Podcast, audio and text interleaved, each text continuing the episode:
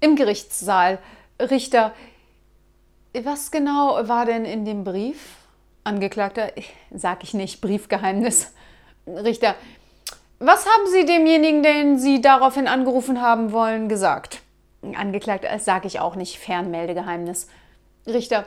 Und wie viel Geld haben Sie nun letztendlich bekommen? Angeklagter. Sage ich nicht. Bankgeheimnis. Richter. Nun, dann verurteile ich Sie zu zwei Jahren Haft. Angeklagter. Warum das? Richter. Staatsgeheimnis.